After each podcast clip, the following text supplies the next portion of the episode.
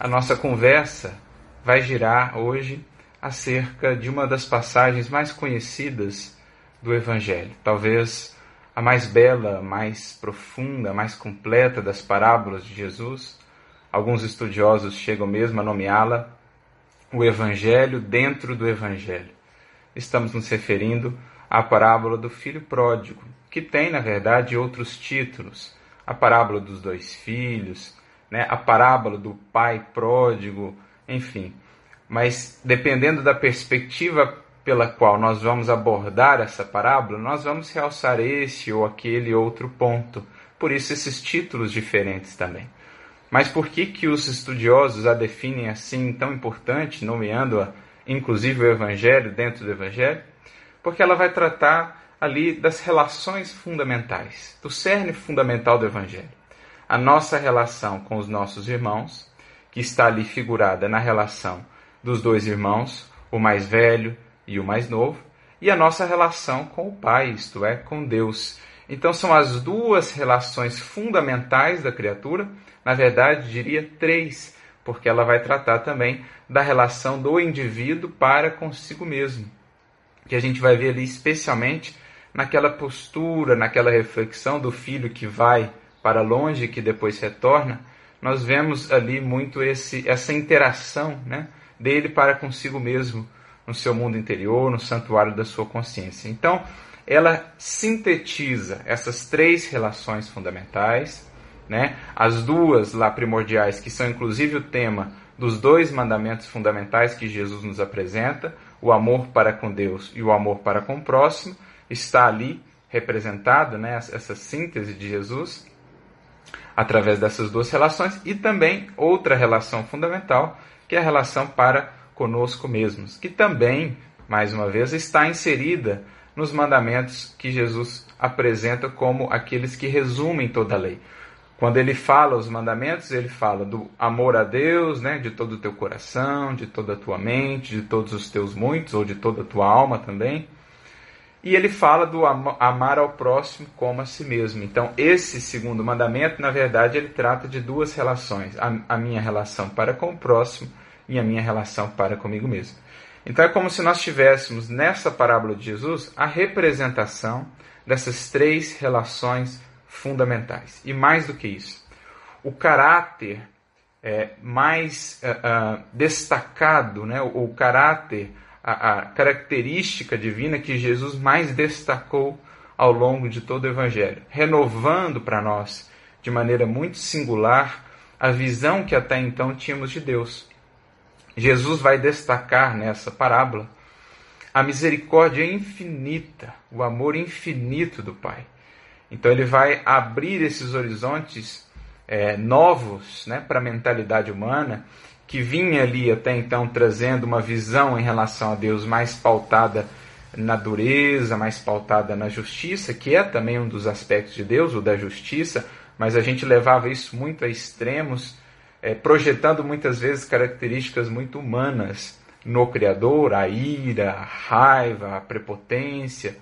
Então, a gente havia desvirtuado um pouquinho a ideia da justiça que é apresentada na primeira revelação, e Jesus então vem complementar essa nossa visão, esse entendimento de Deus, trazendo aquele ponto central. Ele vai nos falar de um pai. Ele vai nos falar de uma relação de intimidade, não apenas uma relação de autoridade, de poder, mas sobretudo uma relação de afetividade, uma relação de amorosidade, de intimidade. Né? Jesus chega a se referir algumas vezes no Evangelho a Deus como Abba, que seria o diminutivo em aramaico, em hebraico de pai, ou seja, papai ou paizinho, né? justamente querendo denotar para nós essa intimidade que nos, nos cabe ter para com Deus, ver em Deus também um amigo, né? Claro, a onipotência, o supremo poder ao qual nos cabe também submetermos em resignação, em obediência, em fidelidade, mas também aquele ser, né, esse ente que nos cabe aí amar, que nos cabe construir é, essa intimidade. Então, por isso, essa importância da parábola. Mas nós vamos dar um enfoque aqui muito específico. A parábola ela permite imensas, né, infinitas, várias abordagens. Mas nós vamos dar um enfoque muito específico que vai dar o tom né, da nossa reflexão e até mesmo o título que propusemos, que está ali, é, digamos, inserido no versículo 17. Como sabemos, essa parábola está no capítulo 15 do Evangelho de Lucas. Nós vamos dar um enfoque mais específico no versículo 17, que nos fala ali daquela circunstância limite daquele filho mais novo, que, como nós sabemos, né, relembrando aí a parábola, havia é, esse filho mais novo se afastado da casa paterna, havia ele pedido a parte que lhe cabia na herança é, ali né, da herança que vinha que lhe vinha do pai, e havia ele se afastado então da casa paterna para uma terra longínqua, né, para uma terra distante. E ali ele começa a passar por uma série de problemas, por uma série de dificuldades. Aquela terra né, passa por uma fome, por um, um processo difícil ali de privação, e ele vai se vendo cada vez mais é, envolvido por essas circunstâncias, uma vez que já havia dissipado os bens que havia recebido, e vê-se então numa circunstância muito difícil ali, apacentando porcos. Então, essa descrição, essa figura que Jesus constrói na parábola, ela é muito simbólica, muito representativa naquele contexto ela quer justamente realçar a circunstância dificílima a que esse espírito, a que esse indivíduo chegou, né, ao ponto de apacentar porcos. Lembrando que naquela cultura a figura dos porcos não era bem quista, quanto mais criar ou apacentar porcos. Né? Então Jesus queria com isso representar ali um, um fundo do poço, digamos assim, né? um profundo desalento, um profundo abatimento, né? uma, uma profunda derrocada. É isso que ele queria representar com essa figura. E é então, nesse versículo 17, que nós temos a guinada, digamos assim, o ponto de inflexão na vida desse filho pródigo. Quando ele então vai cair em si, quando ele vai perceber as circunstâncias a que se arrojou por escolhas próprias, né?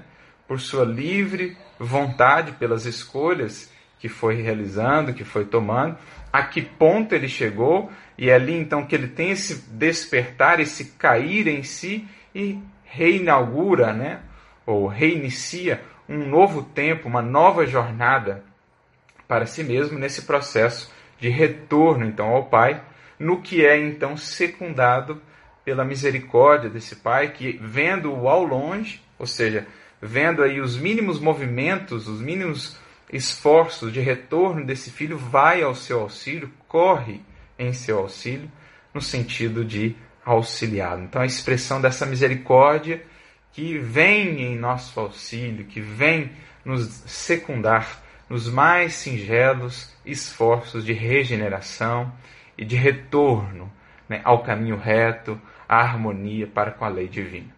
Então, nós fizemos essa breve síntese, essa breve introdução, justamente para apontarmos aí o rumo que nós vamos seguir na análise dessa parábola. Não vamos analisá-la como um todo, não vamos nos enfocar tanto no outro filho.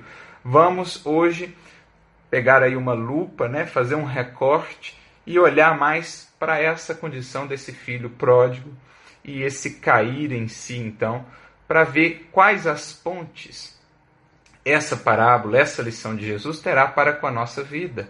Será que nós somos filhos pródigos em algum sentido? Será que nós temos aí sido esses que têm dissipado bens recebidos do alto e nos afastado da casa do Pai, criando para nós essas circunstâncias aflitivas? Então, cabe-nos refletir sobre isso, porque é com esse objetivo, no fundo, que estudamos o Evangelho de Jesus.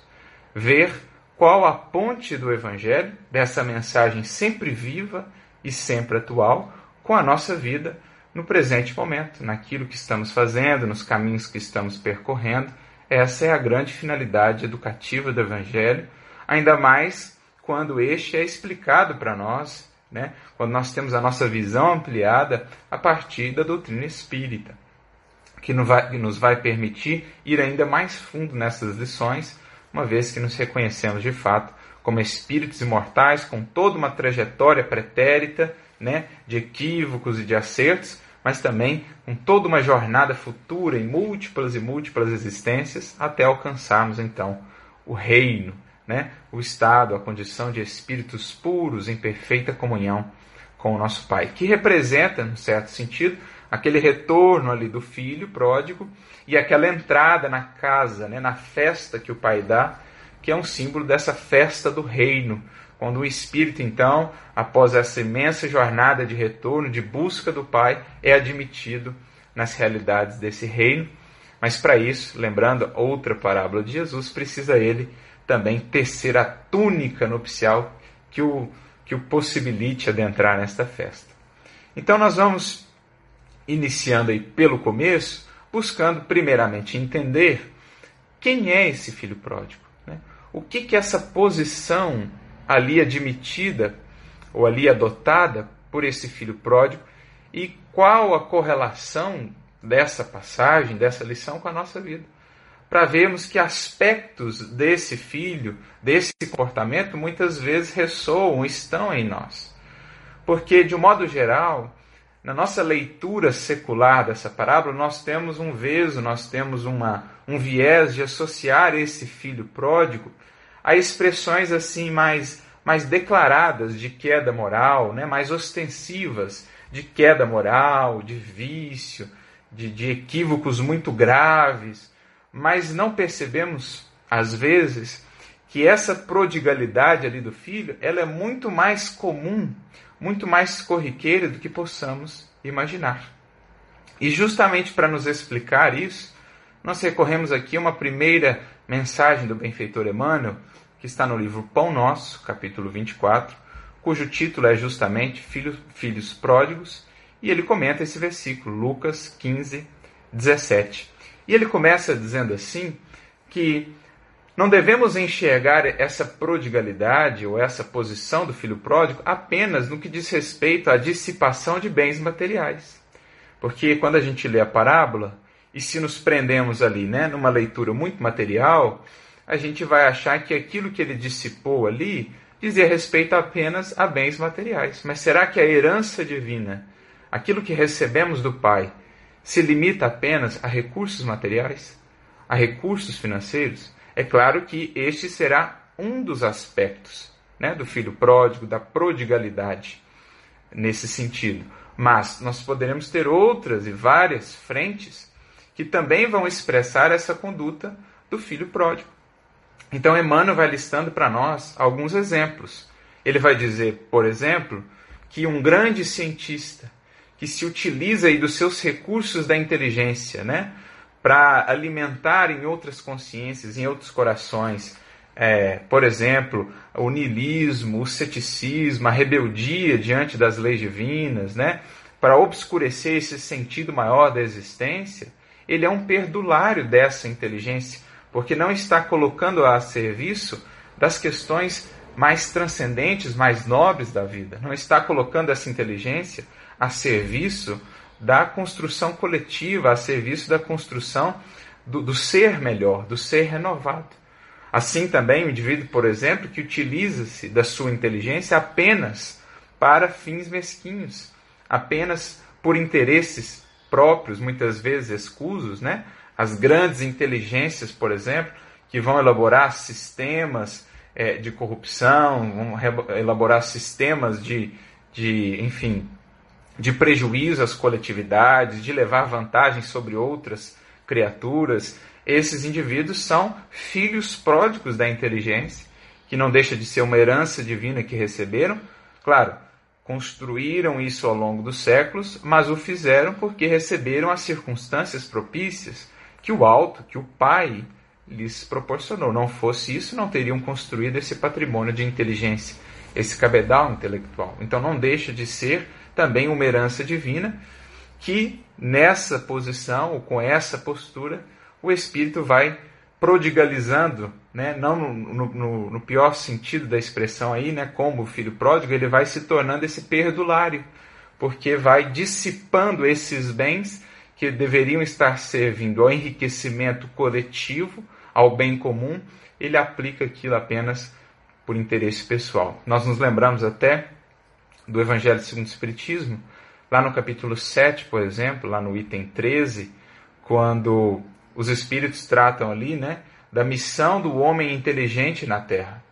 E eles trazem uma comparação interessante. Eles dizem que aquele indivíduo que tem já um cabedal de inteligência, uma capacidade intelectiva, mas que utiliza-se disso contra a lei divina, né, para alimentar nos outros esse obscurecimento da lei divina, esse, esse ceticismo, esse neilismo, esse voltar-se contra Deus, esse espírito ele atua, né? Ele, ele opera ali como, por exemplo, é o exemplo que eles nos trazem, né?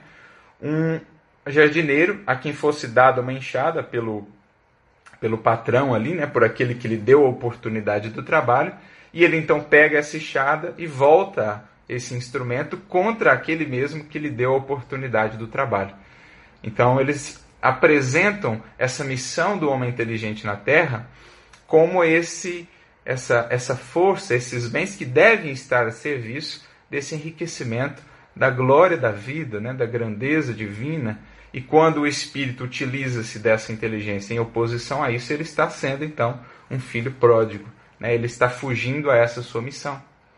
Voltando ao texto de Emmanuel, no capítulo 24 do Pão Nosso, ele segue dizendo, por exemplo, que o artista, aquele que já recebeu aí, né, que já desenvolveu os bens da sensibilidade, da, da percepção mais sutil, mais depurada, quando ele aplica essa sua sensibilidade não para a arte nobre, para a arte que edifica, que eleva, como diz André Luiz, né, o belo gerando bem, pelo contrário, quando ele aplica essa arte e essa sensibilidade para alimentar vícios, paixões, a escravidão, né, a materialidade, ele está atuando aí como um filho pródigo. Então, Emmanuel vai nos trazendo esses exemplos, mostrando que essa prodigalidade ela vai muito além do que simplesmente o dissipar os bens materiais. Em determinado momento, ele diz: ó, em toda parte vemos os dissipadores de bens, de saber, de tempo, de saúde, de oportunidades.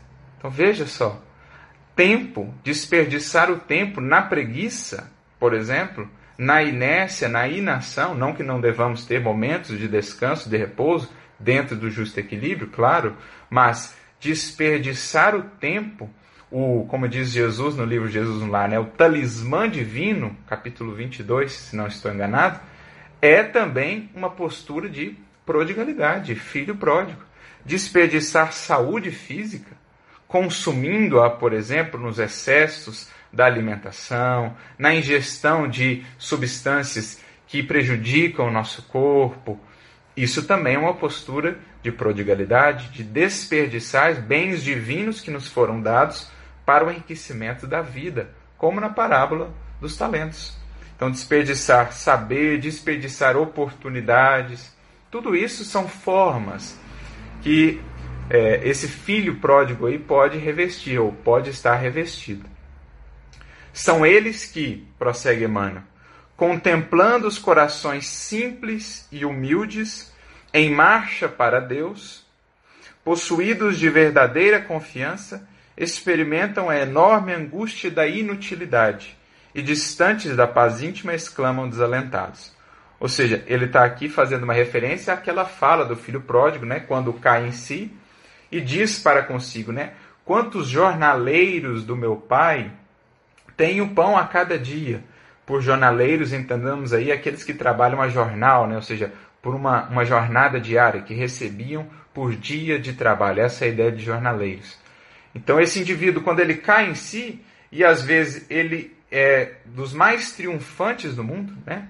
Nos patrimônios, nos valores do mundo, ele é absolutamente triunfante, conquistou isso, aquilo outro, mas no fundo internamente ele sente essa fome de paz, esse anseio de paz e vê por vezes criaturas simples, humildes, que seguem vida fora, tranquilas, serenas, na simplicidade, ancoradas na confiança em Deus. Diante disso, então, prossegue Emmanuel, né? eles experimentam enorme angústia de inutilidade e, distantes da paz íntima, exclamam desalentados: Quantos trabalhadores pequeninos guardam o pão da tranquilidade, enquanto a fome de paz me tortura o espírito.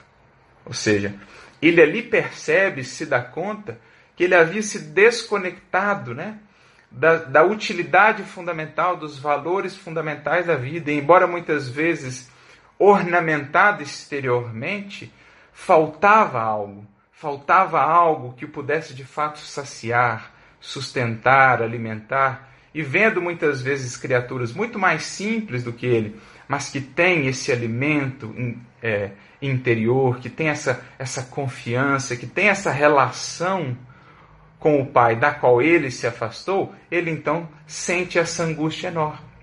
Para ilustrar isso, né, para vermos aí um exemplo claro, patente do que é essa prodigalidade, bastaríamos recordar o exemplo do apóstolo Paulo, que passou exatamente por esse quadro aqui descrito por Emmanuel.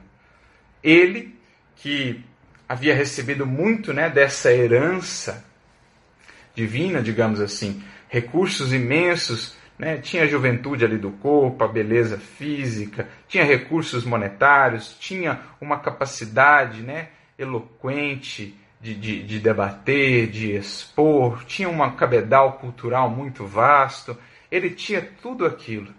Mas qual era o pensamento dele quando trafegava ali pelo deserto, né, em busca de Damasco, perseguindo Ananias e os cristãos?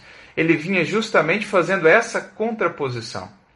Né? A, a, a, contraposição ali do filho pródigo que começa a cair em si, porque ele parava, internamente ele pensava para consigo, né? Onde a paz que ele ansiava desde a mais tenra juventude e que não havia encontrado até então. Ele que havia alcançado todas as prerrogativas da sua raça, do seu povo, o prestígio, a influência, as facilidades materiais, né? o reconhecimento, o aplauso de tantos. Ele que tinha tudo aquilo, ele constatava ali naquela jornada que em verdade estava sem a paz. É, a verdade dolorosa é que faltava-lhe a paz íntima que tudo aquilo que ele havia conquistado não era capaz de lhe saciar. Porque no fundo, e ele viria a cair em si, ele estava distanciado dessa comunhão com o Pai. Ele estava sendo esse filho pródigo, utilizando desses recursos recebidos, a inteligência, as facilidades, as possibilidades que havia recebido na matéria, não a serviço propriamente de Deus, mas muito mais a serviço da sua personalidade, a serviço da sua vaidade, a serviço do seu orgulho, a serviço da sua ambição. Ele havia, portanto, se afastado né, de, de si mesmo. E ali começava o processo de cair em si mesmo. Porque a, a, o estar em nós mesmos é buscar essa realidade mais íntima, mais profunda de nós mesmos, onde de fato nos conectamos aos verdadeiros valores da vida, à comunhão com o Pai, àquilo que de fato nos sacia. Então, continuando nessa descrição dos filhos pródigos, agora no capítulo 88 do livro Fonte Viva, Emmanuel, né, a mensagem se chama justamente Caindo em Si, ele vai citando é, alguns exemplos desse cair em si, um deles o próprio Saulo, né, Paulo, Pedro, Madalena. E em determinado momento ele vai descrever o que são esses que estão então vivendo fora de si, os que ainda não caíram de, em si de fato, nesse eu profundo, nessa busca mais profunda e que por isso sentem esse vazio interior, mesmo que sejam aí bafejados, que estejam ornamentados por todas as prerrogativas, facilidades e conquistas do mundo exterior. Né?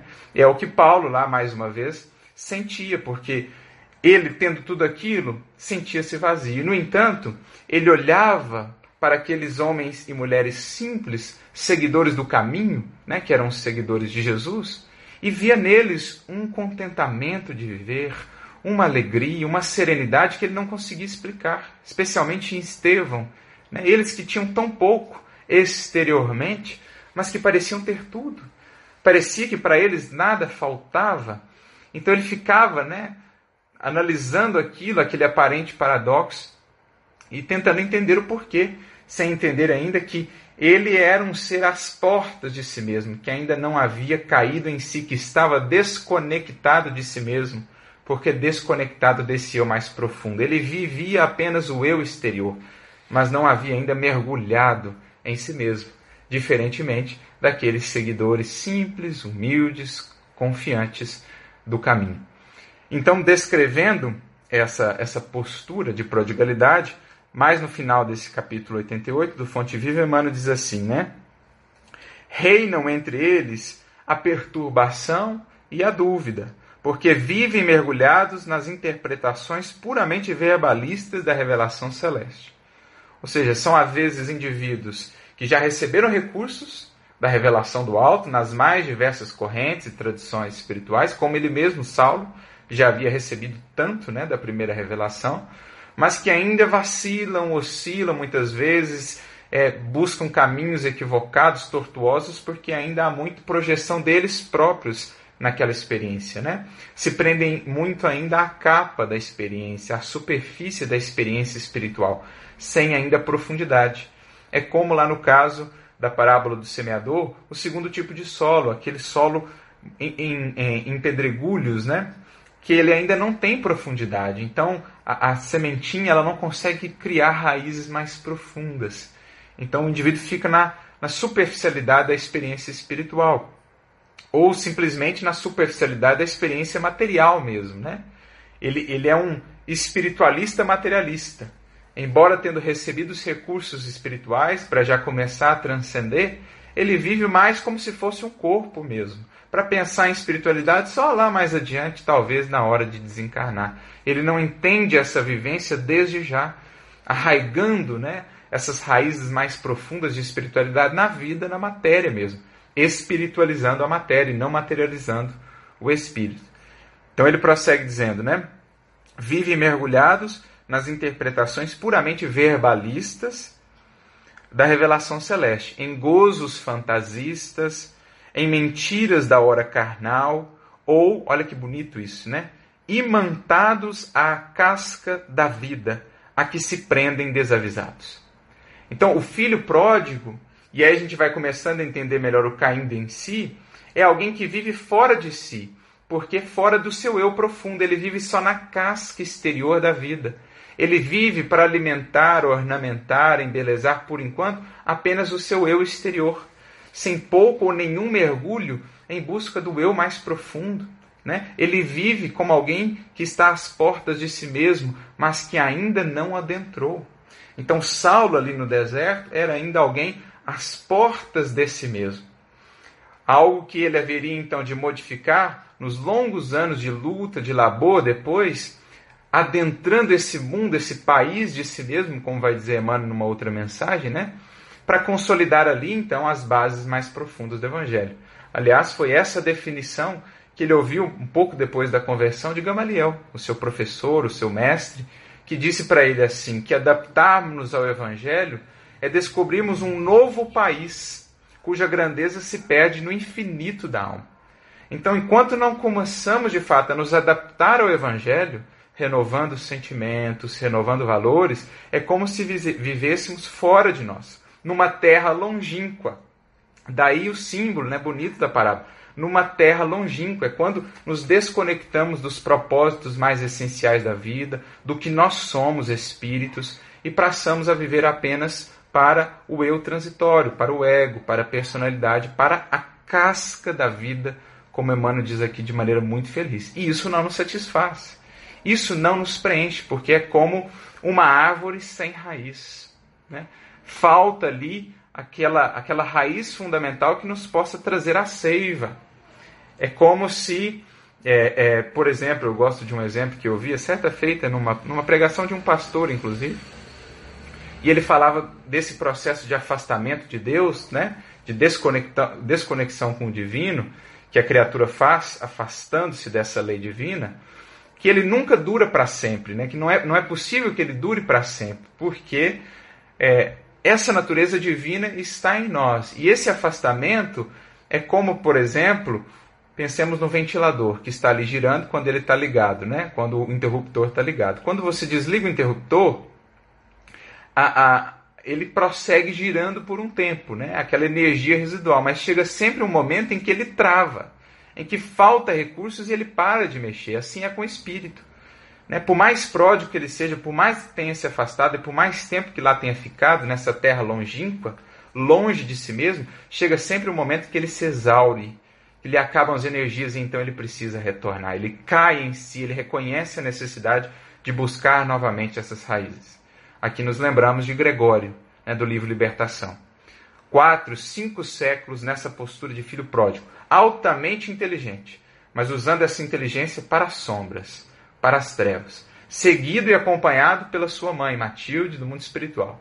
Chega o um momento, e esse é o início da obra, que ela diz: ele está começando a se entediar do mal, ou seja, ali ele estava começando a cair em si, a perceber que não dava para manter, seguir sempre desconectado dessa fonte, é distante desse país de nós mesmos que precisamos conhecer, desbravar. E isso será o Evangelho. Né? Chega sempre o momento que a criatura percebe que não dá para viver de cascas, de superfícies, ela precisa acessar o seu eu mais profundo. E aqui nós nos recordamos de uma fala de Leon Denis, muito interessante nesse sentido, no seu livro, né, uma das suas obras magnas, ao lado de Depois da Morte, o problema do ser, do destino e da dor. Lá do capítulo 20 em diante, ele começa a tratar ali na terceira parte da obra das potências da alma. E no capítulo 20, ele traz uma, uma definição muito interessante. Né? Ele diz assim que todos nós somos formados por duas esferas de expressão e de ação uma mais exterior e outra mais interior, mais interna, como se fossem círculos concêntricos. Essa mais exterior, ela é a representação aí do nosso eu transitório, da nossa personalidade, né? Com as suas fraquezas, com as suas paixões, com a sua mutabilidade, com a sua transitoriedade. Enquanto essa domina, a vida do indivíduo é sempre marcada pelas angústias, pelas aflições, por essa fome existencial é uma fome de paz, uma fome de equilíbrio. Por quê? Ela está vivendo fora de si mesma, desconectada de si mesma. Aliás, às vezes ela está vivendo absolutamente escravizada ao seu ego, né? ao seu eu, mas longe daquilo que ela é de fato, espírito imortal, um eu divino. Ela pode estar vivendo exclusivamente para si mesma no sentido do egoísmo, do exclusivismo, né? da indiferença para com os outros, mas ela está vivendo no fundo fora de si, né? O viver o egoísmo é um viver fora de si, porque é um viver na casca. É um viver nessa segunda esfera mais exterior de expressão. Mas ele diz, Leon Denis complementando, que há uma esfera mais interna. Essa sim, profunda, íntima, né? sede da consciência, o templo de Deus em nós, a fonte da vida espiritual. E somente quando nós acessamos essa esfera mais profunda e a fazemos se sobrepor a outra, é então que o espírito se afirma em sua beleza, em sua grandeza, é então que ele expressa suas potências, quando ele se conecta com de fato o que ele é, não aquilo que ele está. Né? Porque o egoísmo é uma expressão de transitoriedade, é o que nós estamos. Agora, o ser é uma expressão de profundidade, é o que de fato eu sou. Então, esse cair em si é um mergulho mais profundo, mobilizado aí a que somos levados pelas circunstâncias da vida para acessarmos esse eu mais profundo, esquecido. E quando está esquecido, é, que nos leva então a essa condição de fome interior, de algo faltando, de insuficiência, que é o que nós vimos em Saulo, né? Tendo tudo da casca exterior, dessa esfera mais exterior, lhe faltava a conexão com essa, com essa esfera interior. Né? No capítulo seguinte, o capítulo 21, do problema do ser destino da dor, é, Leon Denis vai prosseguir dizendo né, acerca dessa, dessa desconexão, que é a fome que está ali representada na parábola, né? porque se a gente lê a parábola, a gente vê que ele passa a sentir uma fome muito grande, que é a fome que Saulo tinha de paz, que é a fome que todos esses que, que vivem única e exclusivamente para a vida exterior, que vivem única e exclusivamente para a matéria, para a personalidade, para o ego, o eu exterior, é a fome que todos haverão de sentir, é a fome, é a sede de quem não encontrou ainda uma fonte profunda. É a sede que está representada na mulher samaritana, né? De quem ainda não encontrou essa fonte a jorrar de si mesmo, essa água que sacia toda a sede. Então, quando estamos nessa condição, Leon Denis diz assim, né? As profundezas da alma ligam-na à grande alma universal e eterna, de que ela uma uma como vibração, ou seja, quando nós nos afastamos dessa esfera mais interior de nós mesmos e passamos a viver só na casca, Então a gente se desconecta dessa alma universal, ou seja, a gente se desconecta de uma, de uma relação mais profunda com o divino. Essa origem e essa participação da natureza divina explicam as necessidades irresistíveis do espírito em evolução adiantada. Necessidade de infinito, de justiça, de luz. Ou seja, essas necessidades se expressam em nós porque, no fundo, nós temos essa partilha com o Pai, com o Espírito Divino. E quando não atendemos essas demandas, caímos nesse estado de fome, né? de, de insuficiência, de sede, que é o que está representado ali na parábola do filho pródigo. É o que Jesus vai dizer também: nem só de pão viverá o homem. Não é só alimentar essa casca exterior, se não há esse cuidado para com o que de fato somos, esse eu profundo, a gente cai nesse estado. Necessidade de sondar todos os mistérios, de estancar a sede nos mananciais vivos e inexauríveis cuja existência ele pressente, ou seja, no fundo o espírito, em qualquer condição, e cada, quanto mais adiantado, mais esse pressentimento vai se fortalecendo, ele pressente que lá no fundo ele precisa disso, ele precisa dessa busca, né? até que ele de fato cai em si para fazer esse movimento de retorno. É, mas que não consegue descobrir no plano de suas vidas terrestres. Daí provém as nossas mais altas aspirações, o nosso desejo de saber, jamais satisfeito, o nosso sentimento do belo e do bem, daí os clarões repentinos que iluminam de tempos a tempos as trevas da existência e os pressentimentos, a previsão do futuro, relâmpagos fugitivos no abismo do tempo, que luzem às vezes para certas inteligências. Então a gente vai acessando, às vezes, rompantes, lampejos desse eu profundo, que é a nossa consciência, no fundo, nos dizendo: volta-te para ti mesmo. Né? Não viva só para fora, não viva só do exterior das ilusões. Cai em ti mesmo. Né? Sai das, das montarias ilusórias. Né? Sai dessas, dessas. E ali a gente vê isso né? muito, muito bem representado no símbolo da queda de Paulo, da montaria no deserto. São as montarias das ilusões que a gente vai criando, né? de falsas imagens de nós mesmos alimentadas e mantidas pelo orgulho, pela vaidade, que são apenas uma sensação né, de, de, de estarmos inflados, mas que internamente estamos vazios, porque não é uma, uma grandeza verdadeira. Então é preciso que caiamos desses, desses planos de ilusão, caiamos no chão duro da realidade sobre nós mesmos, da verdade que liberta sobre nós mesmos, para que nessa base segura agora da humildade possamos nos reconstruir. Né? É preciso saiamos dessa casca da experiência transitória, buscando o eu profundo, cairmos de fato em nós, entrarmos nesse país interior, para que ali possamos de fato é, construir algo mais duradouro, algo mais legítimo.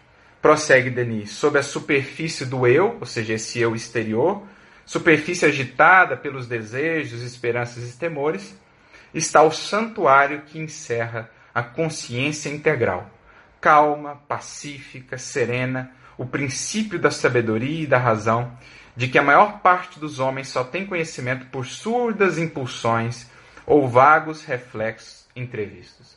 Então o que ele está dizendo é que a maioria de nós vive ainda na condição de filhos pródigos, desconectados de nós mesmos, vivendo fora de nós mesmos e dessa comunhão com o divino, dissipando os bens e vivendo nesse clima né, de aflições, de angústias, de temores, porque ainda não caímos em nós mesmos, na realidade de nós mesmos, ainda não deixamos para trás as montarias da ilusão, da vaidade, do orgulho, para voltarmos ao chão, às bases seguras da realidade sobre nós mesmos. E quando não fazemos isso por madureza de raciocínio, por moto próprio, ou seja, quando nós não fazemos isso por, por busca pessoal nossa mesma, através do autoconhecimento, a busca desse mergulho interior, eis que as circunstâncias da vida vão aos poucos nos levando a essa queda em nós mesmos. Né? o próprio mecanismo das leis divinas, esse desgosto, por exemplo, que está aqui expressado em, em Saulo, né, ou, ou nas palavras de Leon Denis, essa, esse vazio, essa fome que a gente vive lá fora, né, quando vive só para esse exterior, para essa casca, aos poucos vai nos fazendo voltar sobre nós mesmos e buscar esse interno que no fundo sabemos é onde poderemos encontrar o manancial da água viva. Então eu me recordo de uma fala do próprio apóstolo Paulo, talvez refletindo aí a sua própria experiência, né? No livro dos Espíritos, na questão 1009, ele tem uma reflexão muito interessante. E ele diz assim: que quando nós nos desviamos do objetivo da criação por um falso movimento, né? É, qual que é esse objetivo da criação? Ele diz lá: o culto harmonioso do belo e do bem, a comunhão com o Pai, o gravitar para a unidade divina. Essa expressão muito interessante que ele utiliza lá. Quando nós nos afastamos disso, quando nós vamos para terras longínquas, o que, que acontece? Uma consequência natural né, na dinâmica da lei divina se opera. Consequência essa que consiste numa certa soma de dores que visam aí nos desgostar dessa deformidade ou desse afastamento da harmonia, né, desse estado de afastamento do propósito divino, de nós mesmos. Essa soma de dores tem esse objetivo, é como diz ele, um aguilhão que tem por objetivo fazer a alma dobrar-se sobre si mesma e buscar então o porto da salvação, ou seja, a sua reabilitação, a sua redenção. Então, olha que conceito interessantíssimo que Paulo trabalha lá no livro dos Espíritos. Ele está dizendo que quando nós fazemos esse movimento de prodigalidade, deixando a nossa esfera interior, seja por negligência, por culpa, né, por, por fugirmos do bem, do amor, dos estudos, da, é, né, alimentando a ignorância, quando nós fugimos dessa esfera mais íntima e passamos a viver apenas na esfera exterior, então desencadeia-se, pelos me mecanismos da lei divina, uma certa soma de dores, de experiências desafiadoras, difíceis, que tem um objetivo atuar como um aguilhão para fazer com que nos dobremos sobre nós mesmos, ou seja, nos voltemos sobre nós mesmos. É exatamente o que Saulo lá percebe. Né? Ele percebe que forças profundas atuavam para que ele se voltasse sobre ele. Mas ele resistia a esses aguilhões e por isso Jesus diz para ele: Não recalcitrais contra os aguilhões. Porque a vida estava convidando ele a todo momento a parar e ir para mais fundo, mergulhar nele mesmo, sair daquela casca. Parar de estar somente preocupado com os números, com o prestígio no sinédrio, com a conversão dos outros, esquecido que estava ele mesmo, de si próprio, da sua edificação. Tanto que, a pretexto de servir a Deus, passava por cima de uma série de leis divinas, né, que ele conhecia muito bem, porque ele estava nessa casca da ilusão e tudo mais. Então é aquilo que a vida mesmo vai fazendo conosco, também através da intervenção né, e da misericórdia dos nossos benfeitores, que vai nos levando a essas experiências para que a gente caia dessas montarias de ilusão e volte à realidade da vida. O cair em si, o cair em nós, o lidar com nós mesmos, com o que somos de fato e passar então a alimentar isso. Alimentar isso. Claro, não passando a viver apenas ali em nós, né? Porque há, se há o cair em si mesmo, há também o sair de si mesmo. Mas existem dois tipos de sair de si mesmo. Um que é benéfico, que é essencial, é necessário, e o outro que é o prejudicial. Esse prejudicial é essa primeira circunstância, em que a gente se desconecta de nós mesmos, da nossa alma, dos nossos propósitos mais nobres, do que somos de fato, e passamos a viver apenas de ilusões e de cascas, apenas para a personalidade exterior, esse sair de si mesmo, esse viver fora de si mesmo é prejudicial e não deve ser mantido.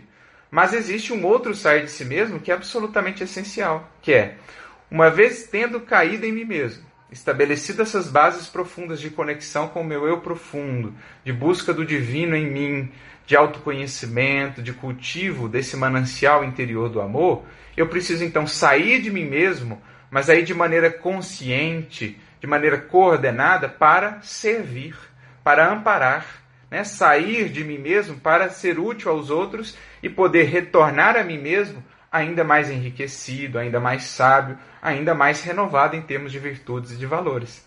Emmanuel vai dizer isso numa mensagem, por exemplo, no livro Mãos Unidas, no capítulo 18. No último parágrafo, ele diz isso. Né? Em vários outros textos, a gente vai ver essa expressão em Emmanuel, em Meimei, sai de ti mesmo. Então, lá nessa, nessa mensagem, ele diz assim: sai de ti mesmo, levando consigo as suas dores, em busca das dores maiores que nos cercam em todas as direções, a fim de minorá-las. E então regressarás a ti mesmo a cada dia trazendo contigo uma nova partícula a mais de compreensão. Então, olha que bonita essa descrição de Emmanuel. Quando esse sair de mim mesmo ele é consciente, quando eu mantenho uma conexão com o eu mesmo lá, né, o profundo de mim mesmo, e saio de maneira consciente por amor, esse sair de mim mesmo, esse viver fora de mim mesmo, ele é útil, ele é essencial, é fundamental, porque é a expressão da caridade. Não o sair de mim mesmo desconectando-me desse eu profundo e vivendo na casca da experiência material apenas. Esse não é esse não é não é válido, esse é prejudicial. Mas o outro, o sair de mim mesmo, quando eu tenho já esse cair em mim mesmo bem consolidado, esse é fundamental. Que é, no fundo, o que o filho pródigo vai fazer, é, no fundo, o que Jesus vai orientar Paulo, né, na época ainda Saulo, a fazer. Quando diz para ele, né? Levanta-te, Saulo, e entra na cidade. Ou seja, agora que você voltou a esse eu mais profundo e começa a estabelecer bases aí, agora vai à luta.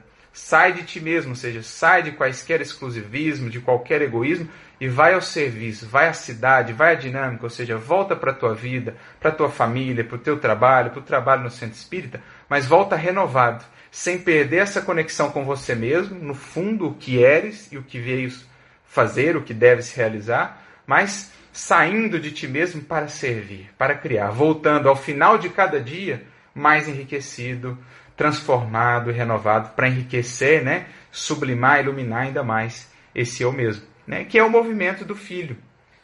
Uma vez que ele cai em si, estabelece essas bases, logo reconhece, é preciso levantar-se e fazer o movimento agora de caminhada, de esforço, de trabalho, de iluminação, para ir aprofundando essa comunhão com o divino, expressando esse trabalho também na jornada, amparando os outros, né? amparando aqueles que encontramos no caminho. É essa a ideia, né? lembrando a bonita palavra de Jesus, a bonita frase de Jesus para Zebedeu, é, no capítulo 4 do livro Boa Nova, levanta-te, Zebedeu, quando ele estava emocionado né, aos pés de Jesus, levanta-te, Zebedeu, porque os filhos de Deus devem viver de pé para o bom combate. Então, esse filho pródigo, quando ele cai em si, quando ele busca essas bases da humildade, da verdade sobre si mesmo, o que ele é, e não a as ilusões, os castelos já ruíram, os castelos de ilusão. Quando ele busca essa base sólida, ele logo reconhece: é preciso se erguer, é preciso se levantar, erguer a vontade, erguer o ideal, buscar a vida e o trabalho, para então consolidar de fato essa comunhão com o divino. É o que o filho pródigo vai entendendo. Aproveitar agora os bens que nos chegarão, os recursos que nos virão do alto, para colocar isso em movimento, né? Buscando aí essa posição de estarmos de pé, conscientes de vontade erguida, de ideal elevado, para que possamos realmente expressar a vontade divina em todos os nossos caminhos.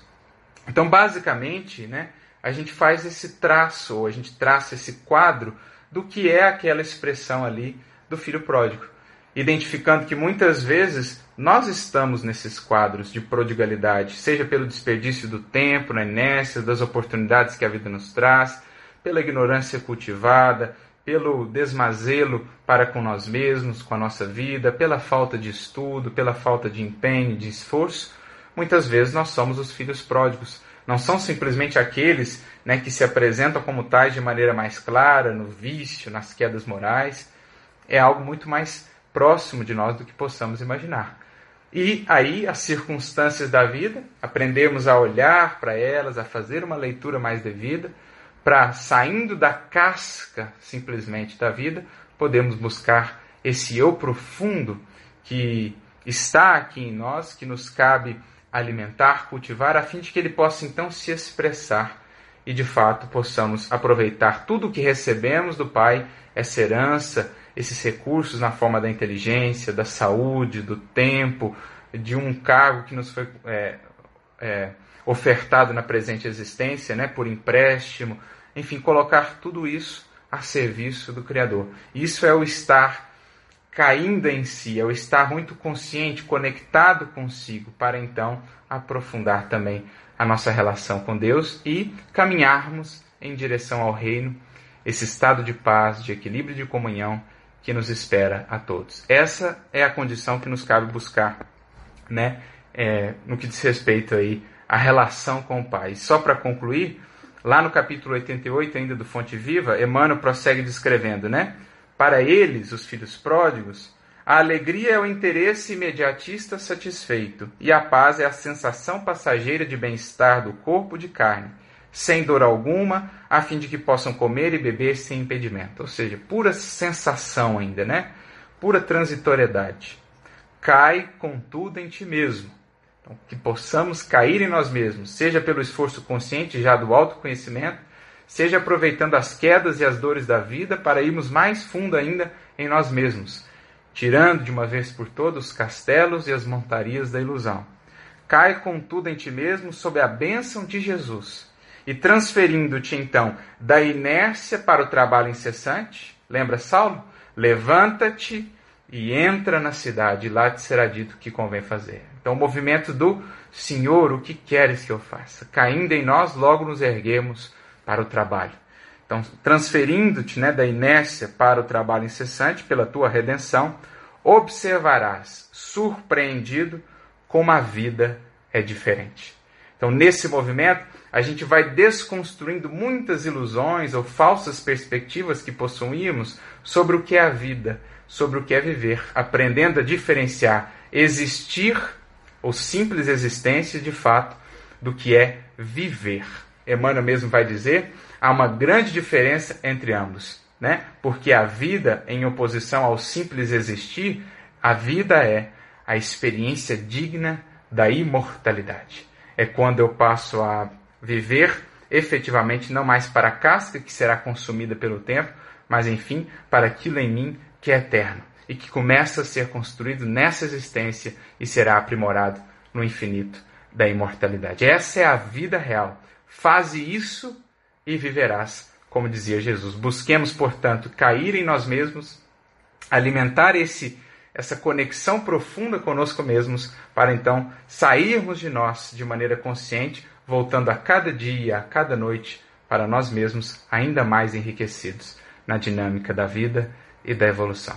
Eram essas as nossas reflexões, que Jesus nos auxilie a buscar esse nosso eu, o eu profundo, não o da ilusão, e alimentarmos desse, desse contato com o divino que ali se opera, para podermos também enriquecer a vida e os outros corações ao nosso redor dos verdadeiros valores do Espírito. Que Jesus nos abençoe e nos inspire a todos muita paz e muita luz.